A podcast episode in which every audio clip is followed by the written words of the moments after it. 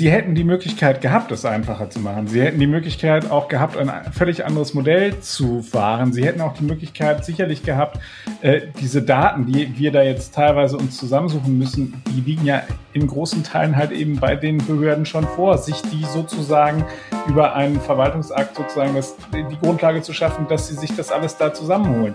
Die Grundsteuererklärung. Einige haben sie schon gemacht, die meisten schieben es noch vor sich her und viele haben sehr, sehr viele Fragen an das Finanzamt dazu. Und das führt zu Problemen. Rheinische Post Aufwacher. News aus NRW und dem Rest der Welt.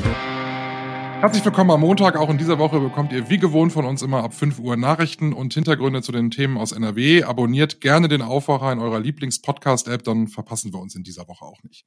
Später geht's bei uns noch um den Corona-Herbst, auch wenn wir gerade noch in den letzten Zügen der abebbenden Sommerwelle reiten. Da macht sich die Landesregierung in Düsseldorf jetzt schon Gedanken über den Herbst und vor allem bei den Kitas gibt es jetzt Ärger, weil die Opposition dort nämlich gerne mehr Transparenz bei den Zahlen haben würde. Mehr dazu dann gleich.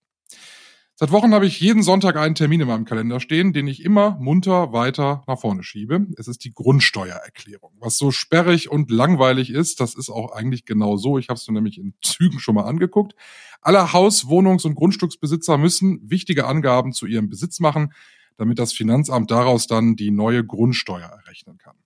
Über Sinn und Unsinn dieser bürokratischen Hürde ist schon so viel diskutiert worden und am Ende stand eigentlich immer nur die Erkenntnis, naja, ich muss es ja machen. Nun ist einem das deutsche Steuerrecht ja nicht unbedingt in die Wiege gelegt worden, sonst bräuchte es ja schließlich auch keine Steuerberater.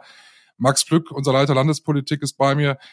Das Landesfinanzministerium hat genau deshalb ja eine Hotline für Fragen rund um diese Grundsteuererklärung eingerichtet. Und man muss sagen, diese Leitung, die da irgendwo in Düsseldorf endet, die glüht aktuell, oder? Das kann man so sagen. Also die, äh, es gibt eine Anfrage von der FDP-Landtagsfraktion, die mal wissen wollte, wie viele Leute sich denn da melden und äh, um Hilfe suchen.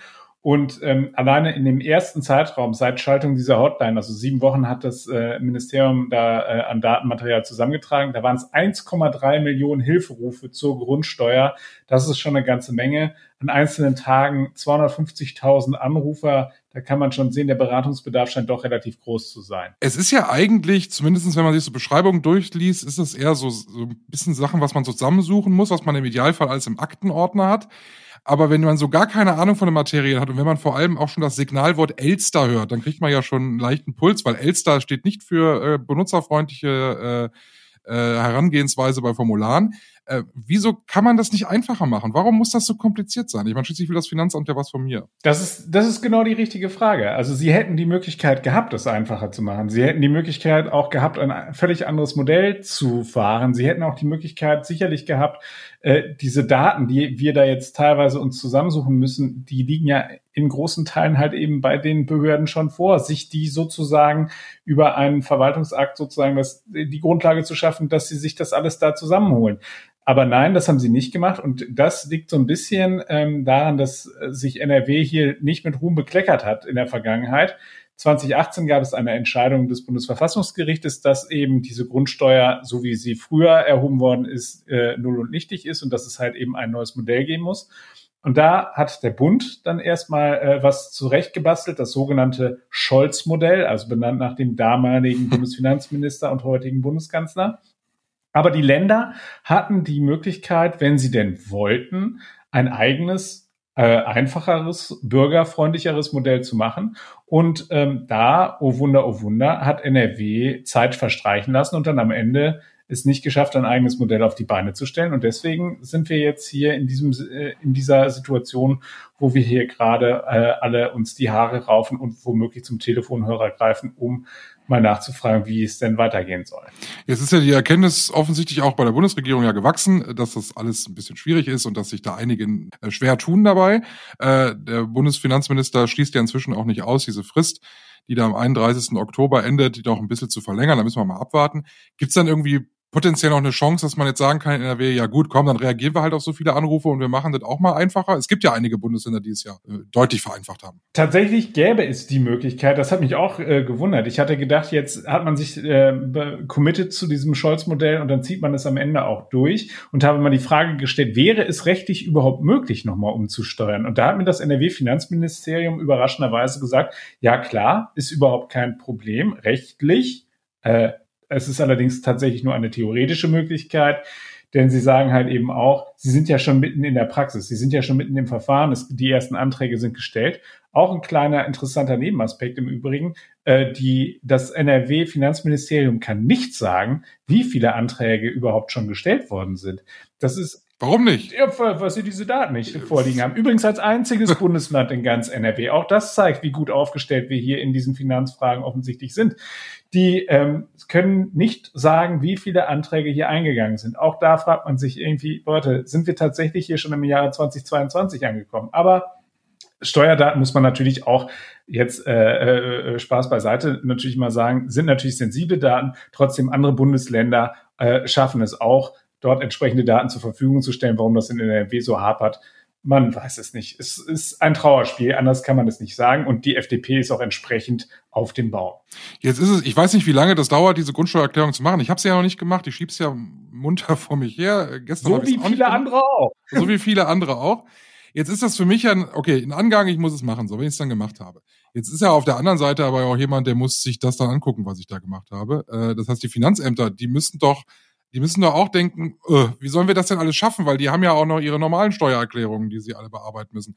Haben die Finanzämter genauso ein Problem? Auf jeden Fall. Das äh, geht aus dieser Antwort äh, auf die Anfrage vom äh, FDP-Fraktionsvize Ralf Witzel äh, eindeutig hervor. Da schreibt nämlich das äh, NRW-Finanzministerium, dass eben äh, da schon personell aufgestockt worden ist. Also wir, äh, es gab ursprünglich zu den äh, 525 äh, Beschäftigten, die ohnehin schon sich mit der Grundsteuer auseinandergesetzt haben, sind nochmal 300 unbefristete Stellen hinzugekommen. Also man sieht schon, das ist ein, äh, ein ordentlicher Aufwuchs. Und dann hat man sich auch noch, weil man ja offensichtlich schon damit gerechnet hat, dass es nicht ganz holperfrei gehen wird am Anfang, was man ja, womit man ja auch rechnen muss, wenn man ein neues System hat. Dann hat man aber halt eben nochmal 122 Hilfskräfte eingestellt. Den hat man jetzt schon gesagt, äh, nachdem sie ja ursprünglich eigentlich nur bis Oktober hätten arbeiten sollen. Leute, bitte bleibt noch bis April, äh, bis Ende April am besten und äh, denen eine entsprechende Vertragsverlängerung angeboten. Und dann hat man sich auch noch dazu ähm, entschlossen, dass man sagt, okay, und darüber hinaus müssen wir noch 150 weitere Hilfskräfte äh, ranholen. Die muss man natürlich auch erstmal alle bekommen. Das ist ja auch noch mal eine große Schwierigkeit. Und ähm, ja, und da ähm, sagt beispielsweise äh, die Deutsche Steuergewerkschaft, dass das halt eben quasi mit Ansage war. Also dass, dass insbesondere der Beratungsbedarf zu Form, Inhalt äh, und so weiter der Grundsteuererklärung sowie Fragen so, zur technischen Unterstützung äh, einfach deutlich unterschätzt worden sind. Also da sind die Leute blauäugig und naiv rangegangen an dieses wirklich komplizierte Modell. Man muss es einfach so sagen. Das Schöne ist, wir haben bei der Rheinischen Post Menschen, die äh, sich besser auskennen als ich mit der Grundsteuererklärung und die haben diese Tipps ausgeschrieben, aufgeschrieben zum Ausfüllen und ähm, auf RP Online äh, zusammengefasst. Den Link dazu findet ihr in den Show Notes. Wir kommen zu unserem zweiten Thema und dafür bleibt Max bei uns, denn wir bleiben auch bei der NRW-Landesregierung in Düsseldorf und wechseln jetzt einfach nur vom Finanz ins Familienministerium. Die meisten von uns haben Corona längst verdrängt es erinnert ja auch nicht mehr viel an eine Pandemie, es sei denn, man muss ins Krankenhaus, in ein Altenheim oder man steigt in eine Regionalbahn, da ist nämlich überall noch Maskenpflicht. Aber wir feiern Schützenfeste wie aktuell in Neuss mit über 7000 aktiven Schützen und ganz, ganz vielen am Straßenrand. Es interessiert ja momentan wirklich nicht mehr viele Menschen. Im Herbst aber, da soll es ja wieder schlimm werden, wenn wir den Ministern und den Experten hier und da glauben.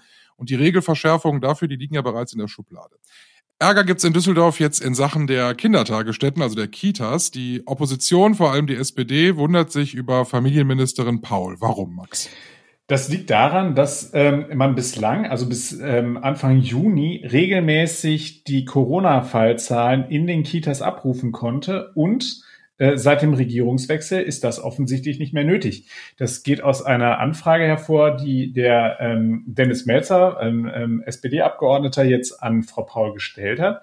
Und ähm, interessanterweise hat sie auch gesagt, ähm, dass sie an dieser Praxis, so wie es jetzt gerade im Augenblick läuft, dass sie halt eben allenfalls halt eben ähm, sozusagen sporadisch sich das halt von den ähm, von den Gesundheitsämtern rückmelden lässt, also, aber dass man da jetzt nicht sozusagen proaktiv hingeht und das halt eben veröffentlicht, dass man daran auch nichts ändern will. Und da sagt natürlich dann äh, die Opposition, hey, was ist da los? Wieso äh, wollt ihr diese Information nicht mehr zur Verfügung stellen? Und ähm, äh, er bringt es dann auf die, äh, auf die schöne Formulierung. Die Öffentlichkeit soll von der Corona-Situation in den Kitas möglichst wenig mitbekommen. Und man kann ja tatsächlich mal die Frage stellen, warum macht man denn das, wenn doch immerhin auch weiter äh, dort viele Menschen erkrankt sind? Allein im Juni wurden 3341 Beschäftigte positiv getestet. Und in der Hauptferienzeit im Juli, wo ja auch teilweise die Kitas geschlossen sind, waren es auch immerhin noch äh, 1899 Beschäftigte, die für den Kita-Betrieb ausgefallen sind, Corona-bedingt. Also es ist weiterhin ein Problem. Und ähm, deswegen kann man sich schon die Frage stellen, was ist da los? Warum fährt sie das derart zurück? Eine echte Antwort hat sie darauf nicht geliefert. Gibt's denn eine, gibt's eine mögliche Erklärung, wo du sagst, das könnte so sein? Möchte man, möchte man, also Möchte man davon ablenken oder möchte man die Diskussion über die Beschäftigten in den Kitas äh, und die Corona-Situation da gar nicht erst aufmachen? Das ist jetzt so ein bisschen spekulativ. Ich kann es dir ehrlicherweise nicht sagen, woran das liegt. Ähm, die, äh, es ist natürlich dieser Vorwurf, der da im Raum steht, ist halt eben, ähm, äh, guck nicht hin äh, und dann äh, versuchst sozusagen das Problem so ein bisschen totzuschweigen, wenn denn da eins ist. Ähm, es, ist, äh, es ist tatsächlich auffällig, dass äh, die Grünen, die ja vorher sehr, sehr harsche äh, Forderungen immer an äh, die Regierung gestellt haben, als sie selbst noch in der Opposition waren, dass sie jetzt, wo sie in Regierungsverantwortung äh, sind, deutlich großzügiger sind. Also das betrifft beispielsweise neben dieser Frage halt eben der Information auch so andere Dinge, wie etwa die, das Kita-Helfer-Programm, ähm, die Kita-Helfer, das äh, müssen wir uns in Erinnerung rufen, die sind ja mal äh, installiert worden, um zu sagen, wir entlasten quasi die, die Erzieher, dass sie sich halt eben wirklich mehr um die Kinder kümmern können und äh, dass wir da Leute, die halt eben jetzt nicht unbedingt dann pädagogischen Hintergrund haben, dort einspringen können, um dort zu helfen. Und dafür haben dann halt eben die Träger Geld gekriegt und konnten dann halt eben dort die Leute einsetzen.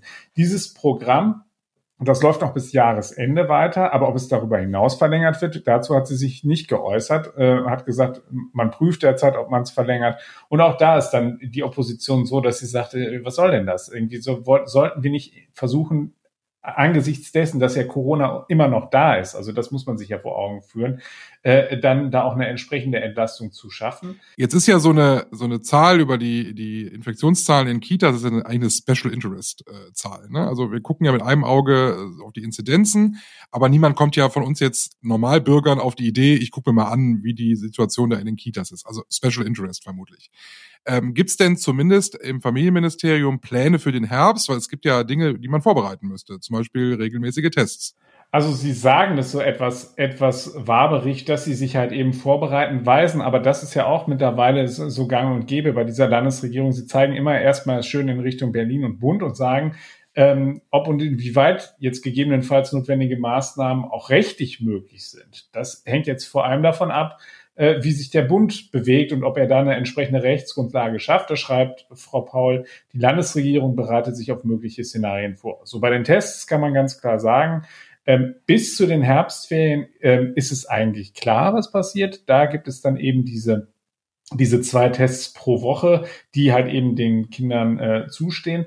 Und dann danach sagt sie zwar, ist halt eben die Finanzierung für weitere Tests ist zwar gesichert, aber das, wenn die Finanzierung gesichert ist, heißt das ja noch nicht, dass sie das tatsächlich auch scharf stellt. Also da hält sie sich das, behält sie sich das vor, dass sie sich das erstmal anschauen will. Das kritisiert die SPD eindeutig als Salamitaktik, äh, die sie, ähm, die halt eben auch für Verunsicherung bei den äh, Eltern führt. Da würde ich jetzt mal ein kleines Fragezeichen dran machen. Das ist so ein bisschen Oppositionsgetöne, weil am Ende ähm, ist es schon auch nachvollziehbar, dass man sagt, wir gucken erstmal, wie sich die Sache äh, entwickelt. Wenn wir denn vorbereitet sind und schnell aufs Knöpfchen drücken können, äh, dann finde ich, ist das okay. Ähm, das, äh, da muss sie jetzt halt eben gucken, wie sie, äh, wie sie da jetzt mit dieser Taktik halt eben durch den Herbst kommt. Ich hoffe, dass das, äh, dass diese Einrichtungen ausreichend darauf vorbereitet sind, denn äh, Kinderbetreuung, das haben wir ja äh, in den vergangenen drei Jahren gesehen, ist halt eben zentral wenn die Leute halt eben ihre Kinder zu Hause betreuen müssen, dann wird es etwas schwieriger, äh, dann halt eben zur Arbeit zu gehen. Und dann haben wir diesen Dominoeffekt, dass es dann am Ende äh, möglicherweise dann auch eben die, ähm, die systemrelevanten Berufe jenseits der Kindertageseinrichtungen trifft und dann wird es halt eben schwierig. Also viele Fragezeichen und wahrscheinlich auch genauso viel Unsicherheit wie bei uns, was uns der Herbst bringt in Sachen Corona. Einen kleinen Einblick in die Situation bei den Kitas gab es von Maximilian Plück, unserem Leiter Landespolitik. Vielen Dank, dass du heute im Aufwacher warst. Sehr gerne. Spannender Gerichtsprozess heute in Mönchengladbach. Das Landgericht wird dort voraussichtlich heute das Urteil im Prozess gegen einen 58-Jährigen sprechen. Laut Anklage wollte der Mann seine frühere Lebensgefährtin umbringen und hat ein Hochhaus in Brand gesteckt. 77 Wohnungen hat dieses Hochhaus und die Menschen waren alle in Gefahr. Das Urteil vermutlich heute. Und wir schauen noch auf das Wetter hier für Nordrhein-Westfalen. Heute Sonne und Wolken im Wechsel. Es wird noch nicht ganz so warm. Die Temperaturen liegen zwischen 22 und 25 Grad. Heute Nacht dann Temperaturen um die 10 Grad. Das ist also ganz angenehm zum Schlafen. Morgen dann äh, wechselnd bewölkt und niederschlagsfrei. Die Höchsttemperaturen werden ein bisschen höher, liegen zwischen 23 und 27 Grad. Das war der Aufwacher für heute Montag, den 29. August. Ich bin Michael Höhing. Habt einen schönen Tag. Tschüss. Mehr Nachrichten aus NRW gibt's jederzeit auf RP Online. rp-online.de